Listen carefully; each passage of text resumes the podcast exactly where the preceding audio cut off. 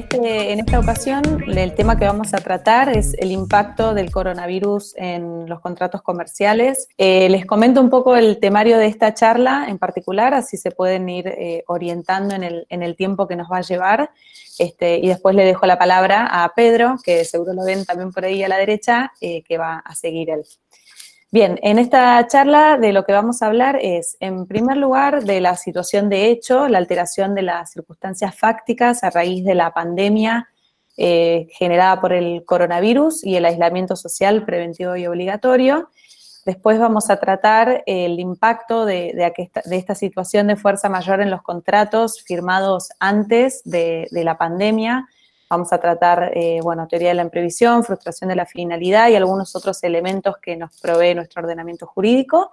Después vamos a pasar a una parte un poco más práctica, hablando sobre las obligaciones en dólares o moneda extranjera en los contratos, algunos contratos eh, particularmente regulados por el código, el supuesto del contrato de locación comercial, algunas cláusulas en particular como las representaciones y covenants, y otras terminaciones contractuales. Y sobre el final de la charla eh, vamos a mencionar el tema de firma de, de contratos en plataformas digitales y particularmente la firma digital y electrónica.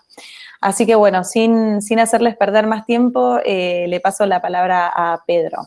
Bueno, muchas gracias. Eh, bueno, como todos saben, estamos atravesando una, una época, una crisis muy grande, que en primer lugar hay una crisis internacional eh, que, por esta situación y que la Argentina eh, obviamente está, está, metida en esa, en esa, en esa crisis. ¿no? La Argentina venía de crisis eh, anteriormente, ya de larga data, y la situación actual fue potenciada por, eh, por, la, por la, pandemia, especialmente por la, por la cuarentena en los que hay cálculos que dicen que el PBI ha tenido una, una, caída drástica en estos momentos. Eh, esta situación ha llevado a que muchas partes, muchas, muchas empresas, están pasando una, una situación de una situación de pagos eh, y una falta de, una falta de solvencia muy, muy grande, y eso, eso, eso, ha generado que esas empresas o partes tratan de postergar sus obligaciones o, o postergar el cumplimiento de, de sus contratos eh, con terceros, ¿no?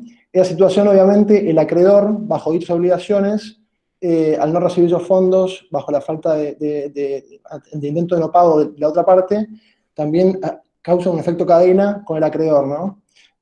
toda esa situación eh, está llevando a que se traten de invocar ciertas figuras legales que existen en el Código Civil que permiten tratar de suspender las obligaciones bajo los contratos o directamente terminar algunos contratos, ¿no? Eh, en muchas ocasiones, eh, dichas figuras y la utilización de las mismas son legítimas y hay razones fundadas para, para utilizar, y en otras, en otras ocasiones pueden haber abusos de las, de las partes eh, alegando figura donde no hay razones suficientes para terminar. Marina va a explicar en detalle eh, las figuras teóricas eh, que existen eh, para lidiar con esta situación. Bien, gracias, eh, Pedro. Bueno, eh, como decíamos antes, la combinación entre la pandemia y las normas dictadas por el gobierno a raíz de, de la pandemia por todos conocida genera una situación que fácilmente puede describirse como un hecho de fuerza mayor, ¿no es cierto? Casi parece como un ejemplo universitario de lo que es la fuerza mayor. Todos saben que la fuerza mayor, el código la describe como un hecho que no ha podido ser previsto o que habiendo sido previsto no ha podido ser evitado. Bien, esta situación de fuerza mayor puede tener infinitas consecuencias en los distintos contratos que hayamos firmado antes de la pandemia. Obviamente no podemos tratar acá cada una de las distintas consecuencias, pero sí podemos agrupar los contratos eh, dependiendo de cómo son impactados para tratar de hacer un repaso general de eh, cómo el ordenamiento jurídico sale a nuestro auxilio para solucionar este tipo de situaciones. Bien, eh, podemos agrupar, la doctrina ha estado agrupando últimamente las, las grandes consecuencias en tres grupos de consecuencias eh, contractuales, que son la imposibilidad de cumplimiento, obviamente me resulta imposible cumplir con la prestación a la que me había obligado porque me lo, me lo impide la situación de aislamiento general. Eh, otra consecuencia posible es la excesiva onerosidad sobreviniente, ¿no? Puedo cumplir, pero me resulta mucho más oneroso eh, de lo que me resultaba en el momento en el que yo accedí a, a, firmar aquel contrato. Y el tercer supuesto eh, de estos que vamos a analizar es el caso en el que se frustra la finalidad del contrato, que puede ser una frustración total o, temporal, después lo vamos a ver más en profundidad. Entonces, ¿qué pasa cuando eh, la situación de pandemia, la situación de aislamiento, me, genera una imposibilidad de cumplimiento? Bien, el código eh, nos permite en estos casos, cuando la, cuando la imposibilidad es absoluta, eh, nos permite rescindir el contrato, ¿no? Y cuando la imposibilidad es temporaria, eh, podemos, dependiendo de si el plazo de cumplimiento era esencial, se puede también eh, rescindir, y si no, está el tema de la suspensión de las obligaciones, que de vuelta lo, lo vamos a ver después. Bien, este es el primer caso de imposibilidad de cumplimiento. Un ejemplo fácil de imposibilidad de cumplimiento durante la pandemia. Mm, alguien se tenía que operar y había contratado un médico uruguayo, eminencia en algún tipo de operación, para que lo opere en un momento determinado, porque obviamente las cuestiones de salud no pueden esperar. Ese médico no se puede trasladar a raíz del, cierre de fronteras, digamos, bien, vemos cómo le es imposible, por una imposibilidad legal, una imposibilidad de tipo legal, cumplir con la prestación con la que tenía que cumplir y eh, podemos eh, rescindir el contrato en ese caso.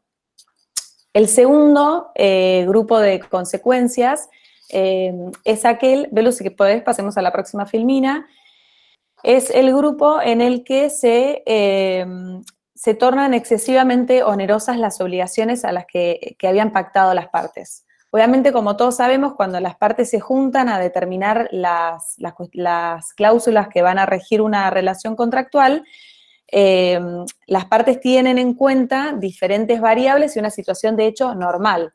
Cuando la situación de hecho normal es radicalmente eh, rota y ese equilibrio queda desequilibrado, valga la redundancia, puede pasar que alguna de las obligaciones se torne excesivamente onerosa. Este, en este caso, vamos a aplicar eh, lo que se conoce como la teoría de la imprevisión.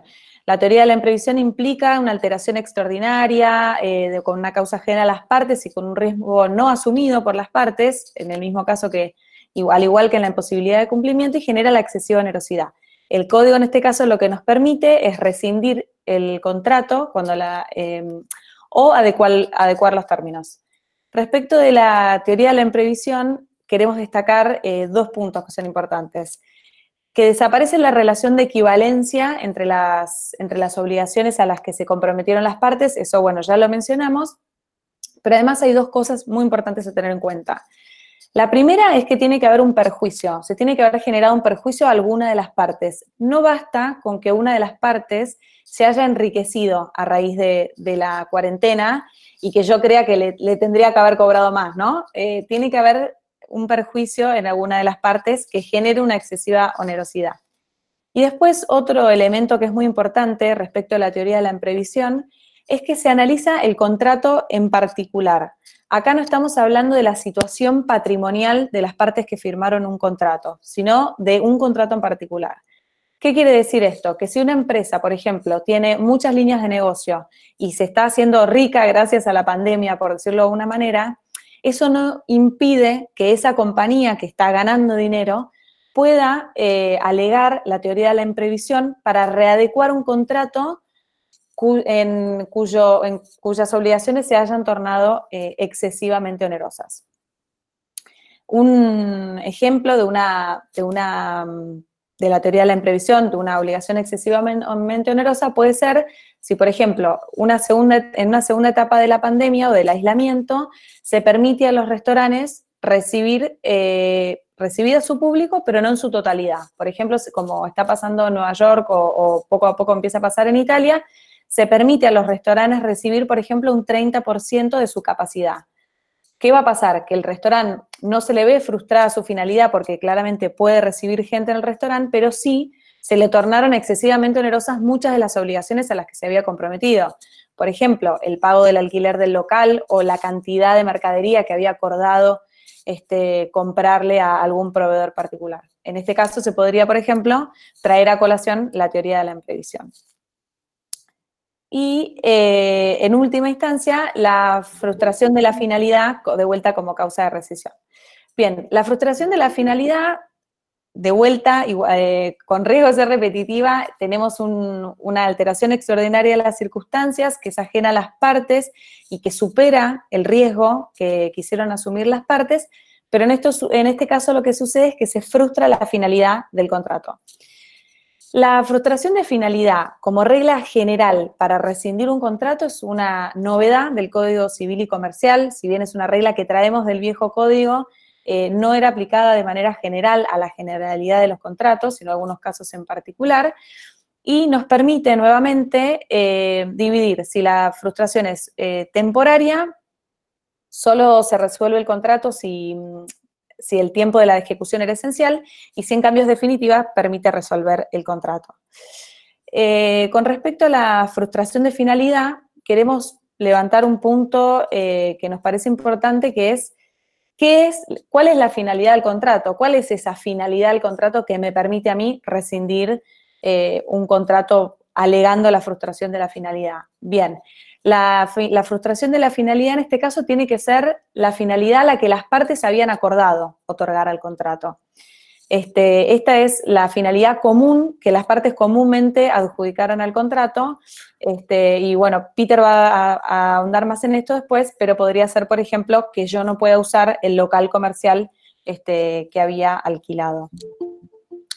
Y por último, vamos a analizar el tema de la suspensión de cumplimiento y tutela preventiva. Hasta acá hablamos de eh, las causales de rescisión o incluso de readecuación de términos de contratos como consecuencia de hechos de fuerza mayor. Pero hay otros dos elementos que nos provee el código que son muy, eh, que pueden llegar a ser muy útiles durante este tiempo de pandemia, que no son tan radicales porque no, no me están, yo lo que estoy solicitando no es rescindir el contrato, sino que simplemente suspender el cumplimiento. Son eh, dos elementos similares que están regulados juntos en el código en primer lugar, la suspensión de cumplimiento dice que en los contratos bilaterales, cuando las partes deben cumplir simultáneamente, una de ellas puede eh, suspender el cumplimiento de la prestación hasta que la otra cumpla o ofrezca cumplir. Esto obviamente siempre estamos hablando de contratos donde eh, las obligaciones son recíprocas, ¿no es cierto? Y después está eh, la tutela preventiva, que es la que nos permite suspender eh, la ejecución, suspender el cumplimiento de una obligación porque, eh, existe, porque la otra parte ha sufrido un menoscabo significativo en su aptitud de cumplir y eso nos da la pauta de que muy probablemente no cumpla y para, y para prevenir que surjan mayores daños del incumplimiento de la otra parte, yo lo que hago es suspender mi, propia, mi propio cumplimiento este, anticipando que la otra parte puede llegar a no cumplir y cuando la otra parte cumple o me da eh, las pautas suficientes de, que va a cumplir, ahí sí eh, vuelvo a cumplir con mi obligación. Bien, y por último, em, les queríamos comentar que, bueno, hablábamos con Pedro y con otros abogados del estudio y consideramos que muy probablemente todos estos elementos y estos em, institutos del derecho se apliquen bajo lo que se conoce como la teoría del esfuerzo compartido.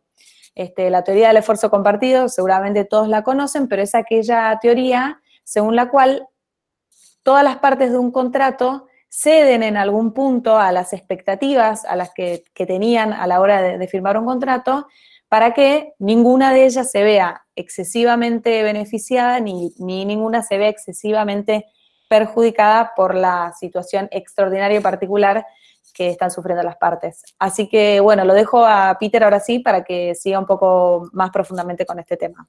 Bueno, eh, vamos a pasar a explicar lo que son las obligaciones en moneda extranjera. El, artículo, el Código Civil Nuevo de 2015 impuso eh, el artículo 765, que fue un artículo novedoso y muy discutido en su momento, que básicamente dice que todas las, la las obligaciones que son en moneda que no de curso legal pueden ser canceladas dando moneda de curso legal, ¿no? Es decir, si vos me debes a mí eh, dólares reales o yenes, te puedo cancelar la obligación dándote los pesos equivalentes eh, que corresponden a, la, obligación eh, consensuada, ¿no? la realidad es que antes del cepo cambiario y antes del doblamiento del tipo de cambio, si bien este artículo estaba y hay una jurisprudencia que voy a explicar después, la polémica bajo el mismo no fue tan grande porque la realidad es que había un tipo de cambio y, mucha gente ni siquiera era consciente de, la existencia de este artículo, pero obviamente bajo la situación actual de doblamiento del tipo de cambio del 80%, no tiene nada que ver recibir 69 pesos por dólar que recibir un dólar dólar, que al tipo de cambio legal del contado con liquidación o el MEB ronda los 120 pesos, ¿no? Ahora bien, el, código en sí mismo es, inconsistente, porque el 765 eh, habla de lo que ya expliqué, pero el, artículo a continuación, que es el 766, establece que el, deudor debe entregar la cantidad correspondiente de la especie designada. O sea, puede leerse también que la especie designada son dólares, yenes o reales, y hay como una doble lectura sobre esto, eh, que no sé hasta dónde los redactores habrán jugado eh, con la doble interpretación, ¿no?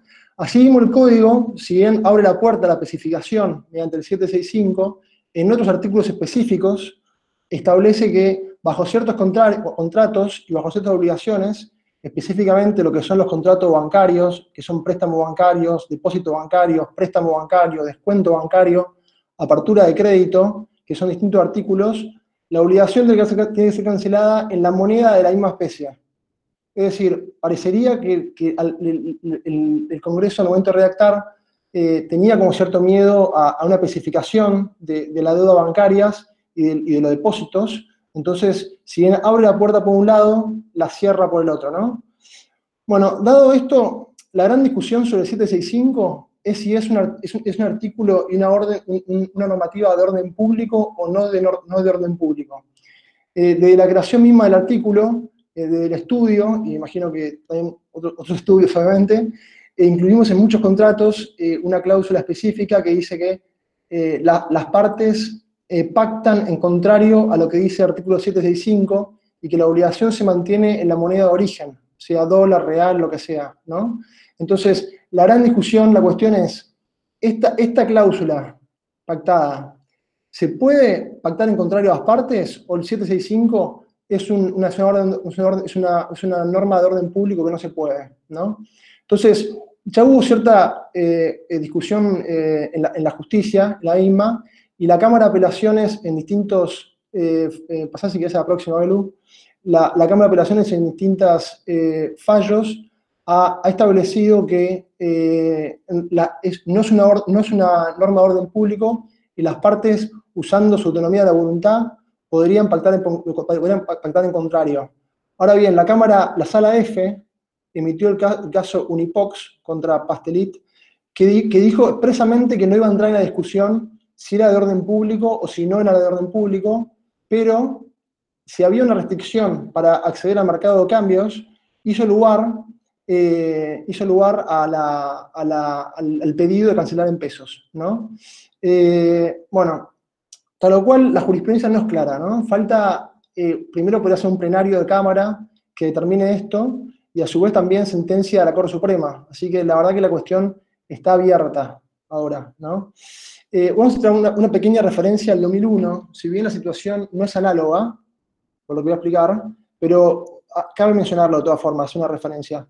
En el 2001, como, como imagino que muchos sabrán, eh, se salió una ley de convertibilidad rígida de 1 a 1 y se pasó un tipo de cambio flotante de 1 a 3 al comienzo, y eso fue acompañado con una ley de, de, que las deudas eh, fueron especificadas a un peso 40, ¿no? Entonces fue un cambio de 1 a 3 y las deudas fueron especificadas a 1 a Eso obviamente trajo mucho, mucha discusión en la justicia, eh, muchos litigios al respecto, y finalmente la, la, justicia eh, fue invocando la teoría del esfuerzo compartido que explicaba Marina anteriormente, ¿no?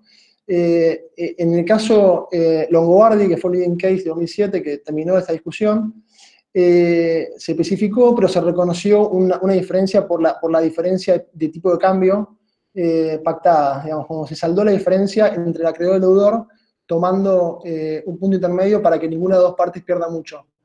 No es totalmente análogo, la verdad, es que porque acá no hay un cambio de, de normativa, pero no podemos dejar de mencionar que el criterio de los jueces de reinterpretar las normas y para pactar lo que ellos consideran justo para tomar una teoría equitativa eh, entre esfuerzo compartido, ya lo hicieron en el pasado. Entonces uno podría pensar quizá eh, que mantengan las obligaciones en dólares sobre aquellas partes que decidieron dejar de lado los 765, pero que mediante un otro mecanismo intenten eh, compensar, sea dando más plazo, no sé, eh, habría que ver un poco cómo, cómo evoluciona eso, ¿no? Pero hay que distinguir claramente los contratos donde se hizo una expresión en contra del 765 de aquellos contratos donde no se hizo. Donde no se hizo, la realidad es que el deudor, de mi posición por lo menos, tiene, tiene, tiene, un argumento relativamente sólido porque dice, bueno, la verdad que el Código Civil dice que yo puedo cancelar en, pesos las obligaciones de afuera, las obligaciones de moneda extranjera, perdón, eh, entonces eh, el argumento del, deudor eh, tiene cierto raciocinio. La discusión va a versar más que nada sobre los contratos y, las obligaciones en las cuales las, partes previeron esto y tomaron medidas, ¿no? El siguiente tema son algunos contratos que están específicamente estipulados la terminación en el Código Civil, ¿no? Y la penalidad y la indemnización pactada, ¿no? Por ejemplo, el contrato de distribución eh, plantea de que las partes para darlo por terminado, el contrato, tienen que dar un mes de preaviso por año de, por año de contrato, y si este preaviso no lo, no lo dan, eh, tienen que indemnizar con un, un, mes de ganancia por año de contrato. Ahora, la discusión que puede surgir es entre esas previsiones del código y, el, y, el, y, la teoría de fuerza mayor, ¿no? Pero la teoría de fuerza mayor, la principal consecuencia, como explicó Marina, la principal consecuencia es que se puede terminar sin indemnización, digamos, se puede, las partes se pueden salir del contrato, entonces, por algo externo a ellos. Entonces, la realidad es que estos contratos tipificados, que tienen una, indemnización específica, el código para ellos, eh, la realidad es que son contratos, ¿no? Al final del día. Entonces, uno tendería a pensar que si se aplica la teoría de fuerza mayor y no hay una indemnización, también debería encapsular a estas indemnizaciones específicas, o al menos, si se quiere hacer eh, una versión un poco más, suave, eh, de vuelta a traer lugar la, la, teoría de esfuerzo compartido y, al menos plantear una, una, indemnización menor, pero ciertamente creo que van a haber discusiones sobre esto. El siguiente, punto es eh, locaciones comerciales. ¿no? Eh, hay un artículo del Código Civil, que es en 1203, que la realidad es que, eh, si bien hay alguna jurisprudencia sobre esto, no, no, estaba muy utilizado, pero creo que a raíz de la cuarentena va, va, a surgir, ¿no? que básicamente en 1203 te plantea de que si no se puede hacer uso de la cosa, la parte puede o pedir la rescisión del contrato o puede suspender los pagos de la cosa por la cosa alquilada, me refiero, ¿no? La cosa locada. El locatario podría suspender o rescindir. Eh, claramente, una cuarentena que se extienda en el tiempo eh, y, el, inquilino no pueda hacer eh, uso de la, de la cosa, va a traer discusiones sobre esto, ¿no? Belu, si querés pasar a la siguiente. Bueno, reputación y covenants, perfecto, esta. Eh, este tema de reputaciones y covenants es un tema que puede dar para una, charla de larga eh, y, nos excede a la, exposición de hoy, pero no queríamos dejar de mencionarlo porque eh, van a haber posiblemente discusiones al respecto. como dice la Filmina, una, representación es una declaración que hace una de las partes a la otra parte al momento de contratar, puede ser sobre, sobre, sobre el firmante, sobre la sociedad en sí misma, sobre distintas cuestiones, a dar tranquilidad a la otra parte sobre el contrato firmado, ¿no? Eh, pueden haber discusiones sobre todas las representaciones. Eh, mencionamos dos acá simplemente. Eh, una es sobre la solvencia de la sociedad, la, solvencia del firmante, que obviamente en una situación de crisis esta representación va, va, a empezar a tomar lugar. Y también otra que también puede haber discusiones es que quizás se, aplica en los contratos un poco más complejos, eh, que es que el firmante asegura que el resto de los contratos firmados por la sociedad permanecen válidos y no hay ninguna razón para la terminación anticipada. En una situación donde se empiezan a caer los contratos y se, empiezan a discutir los mismos, de repente esta, esta, esta rep puede empezar a tomar cierta discusión, que en general es una rep bastante habitual para los contratos más complejos, ¿no? Por otro lado están los covenants, que básicamente, para resumidas cuentas, son obligaciones de hacer o de no hacer de, las partes que asumen durante el curso del contrato. Eh, nos parece que va, a adquirir especial relevancia lo que son los covenants financieros eh, y que harán los bancos si el prestatario, si el que pide la plata, no puede cumplir con los covenants eh, eh, pactados, ¿no? Por ejemplo, el prestatario dice que no va a tomar nueva deuda, pero bueno, tiene que tomar nueva deuda porque es situación muy crítica. Bueno, debería pedirle un waiver al banco para que se lo den.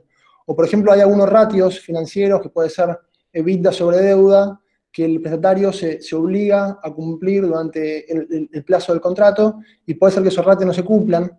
Eh, y así hay una, serie de cuestiones que, que se pueden eh, traer en cuestión. Entonces, la gran pregunta es, eh, ¿qué van a hacer los bancos al respecto? ¿no? Si van a relajar, como se está haciendo en otros países, Inglaterra, por ejemplo, relajar los, los covenant dados, o si van a una posición más estricta. ¿no?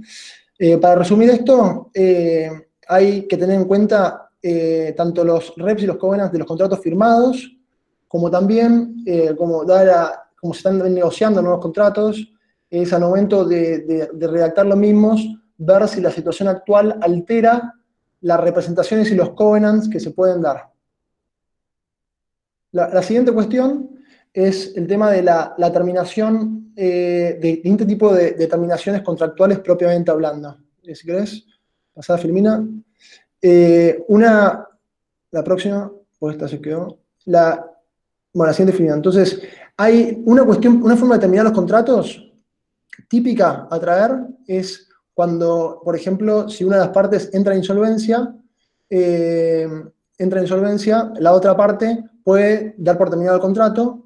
Otra, otra forma de terminar los contratos que están establecidos en la gran mayoría de los contratos es simplemente la terminación sin causa. Eh, yo te, notifico que termino, muchas veces hay un preaviso que hay que darse, otras veces no, y doy por terminado el contrato. Y esta situación donde la gente no quiere cumplir sus obligaciones, Muchas partes van a aprovechar esta salida para terminar contratos que le implican obligaciones que una, situación normal lo, afrontaría nomás, ¿no?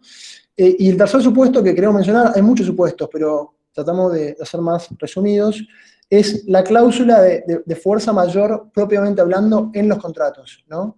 Porque más allá de la discusión teórica que explicó Marina eh, sobre esto, eh, eh, en muchos contratos ya está puesto una cláusula de fuerza mayor. Y por ejemplo, la misma dice que ante una situación de fuerza mayor se suspenden las obligaciones y después por un plazo de tiempo. Otras dice que ante, un caso de fuerza mayor se suspenden y si en un plazo de tiempo no, se, no se, vuelve a la normalidad, se da por terminado el contrato. Aplican, por ejemplo, también que las partes, ante un caso de fuerza mayor, hacer sus mejores esfuerzos para tratar de diezmarla, para, para bajar las consecuencias de la fuerza mayor. Entonces hay que leer atentamente eh, esa cláusula. Y también, obviamente, hay que, leer, hay que leer el contrato en su totalidad, ¿no? Eh, y si uno quiere terminar el contrato, ver a dónde estás parado, si hay obligaciones en curso al momento de, querer darlo por terminado, eh, ver si hay reclamos cruzados previamente al momento de terminarlo. bueno, sin fin, hay que verlo en su totalidad y, siempre es una buena recomendación el consejo de tratar de actuar de buena fe, porque actuar de buena fe en muchas ocasiones reduce las contingencias, eh, genera una, conversación entre las partes que quizás buscas una, solución alternativa a la cuestión eh, y, creo que e, es positivo tratar de ser, eh, actuar con una posición de, buena fe. bueno, la siguiente cuestión es el firma digital, que va a ir Marina, va a explicar un, tema que es eh, muy eh, importante, eh, ya que estamos en medio de una cuarentena y no nos podemos juntar a firmar contratos. Entonces, esta cosa que, muchas veces nosotros nos juntamos y firmamos en el mismo lugar, no se puede hacer más y, es algo una posibilidad muy interesante a, tener en cuenta. Así que, Marina. Perfecto, gracias, Pedro. Bueno, como decía recién Pedro, eh, estamos en una situación en la que no nos podemos juntar a firmar contratos, pero obviamente eh, las personas, las compañías necesitan seguir alentando su actividad, necesitamos seguir produciendo y, siguiendo con el curso normal eh, de, nuestra, de nuestras obligaciones. Así que podemos utilizar muchas herramientas que nos prevé el código en particular y el ordenamiento jurídico en general para seguir firmando contratos. El primero, el primero de estos elementos es el hecho de que el código permite que la expresión escrita pueda hacerse constar en cualquier soporte.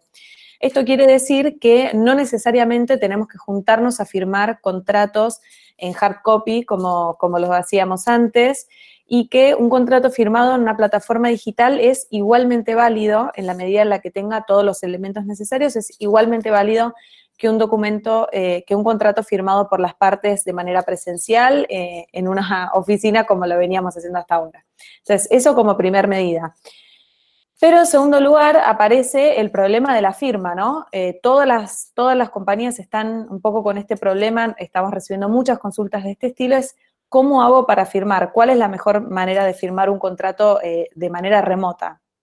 Bien, nos parece importante en primer lugar aclarar que es importante ver el caso particular. O sea, hay contratos que son formales para los que el código requiere una forma específica, hay contratos que tienen que otorgarse por escritura pública y hay muchas cuestiones que es importante verlas en el caso por caso. Pero sí queremos dejar como, como una reflexión general sobre la posibilidad de firmar eh, de manera remota para alentar, como decíamos, continuar con la actividad de, las empresas. Entonces, en este sentido, nuestro ordenamiento jurídico prevé tres tipos de firmas. La primera firma es la firma que todos conocemos, que es la firma hológrafa, eh, la firma wet sign o de puño y letra, como le solemos llamar, y la firma que se equipara a esta firma es la firma digital. El problema de la firma digital es que eh, la ley requiere que para poder firmar de manera digital tengamos un certificado de firma digital emitido por un, em, por un ente, eh, ente licenciado por el Estado. Entonces, este ente lo que hace es verificar nuestra identidad a través de recabando nuestros datos biométricos, por ejemplo, tomando la huella digital o tomando los datos biométricos a través de un reconocimiento facial que se cruza los datos con, el, con los datos que tiene el gobierno y nos emiten un certificado digital con una validez determinada. Esta firma digital se equipara a la firma hológrafa en cuanto a prueba. Es decir, que, bueno, como ustedes ya saben, tanto en la, firma hológrafa, cuando nosotros llevamos a, tribunales un contrato firmado de manera hológrafa de puño y letra, la firma se presume válida hasta tanto alguien eh, la cuestiona. La firma digital es igual, se presume válida hasta que alguien la cuestiona. Este, y además, en el caso de la firma digital, se presume también la integridad del documento firmado. En el caso de la firma electrónica es al revés y se invierte la carga de la prueba. Entonces, volviendo un poco para atrás, ¿qué es la firma electrónica? La firma electrónica, eh, la ley de firma digital la define con una definición de vuelta un poco complicada, dice conjunto de datos electrónicos integrados, ligados, asociados, etcétera, pero lo importante es que dice, la, ley de firma digital dice que la firma electrónica es cuando a una firma le falta algún elemento de la firma digital.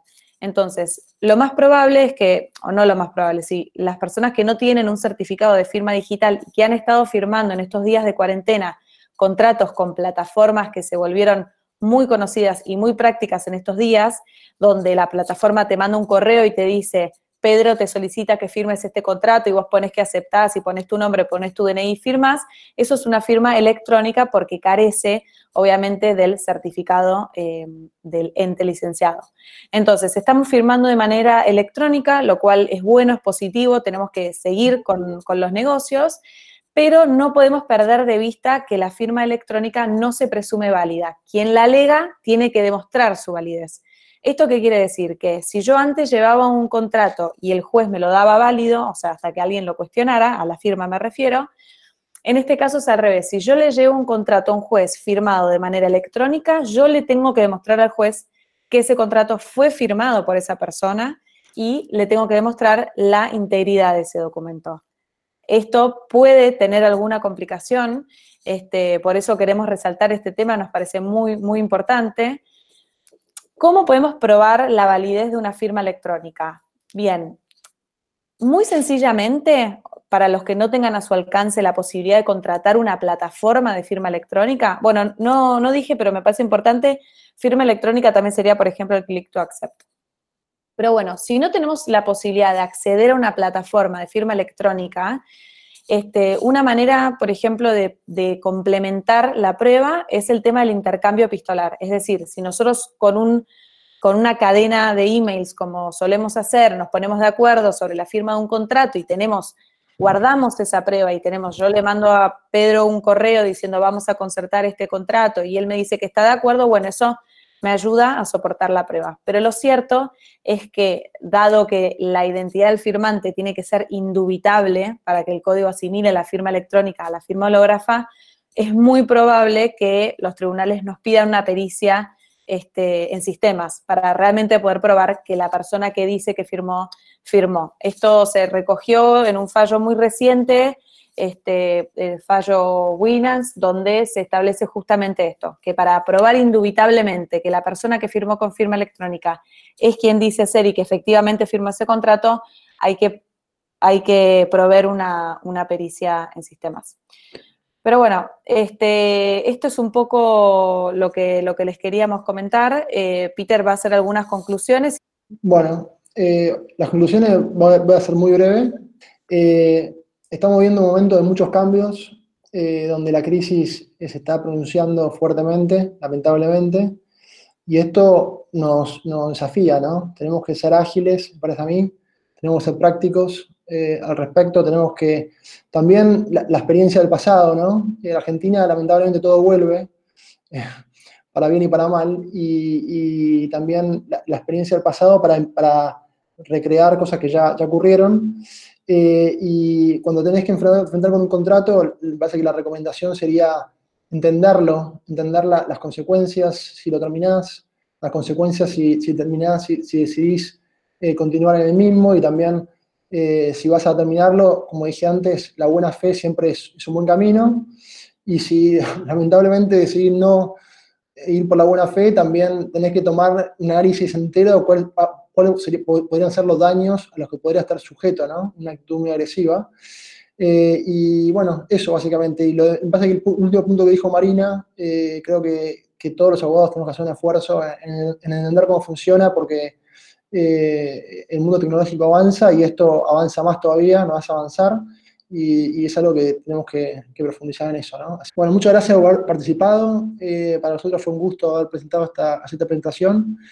Y bueno, en la medida que les resulta útiles, para ver otras charlas la próxima semana de Pacman para poder continuar. Bueno, muchas gracias. Marín. Gracias, gracias a todos por, por haber venido y cualquier duda tienen nuestro contacto en la página web, así que nos pueden hacer. Listo, hasta luego. Chao. Gracias, hasta luego.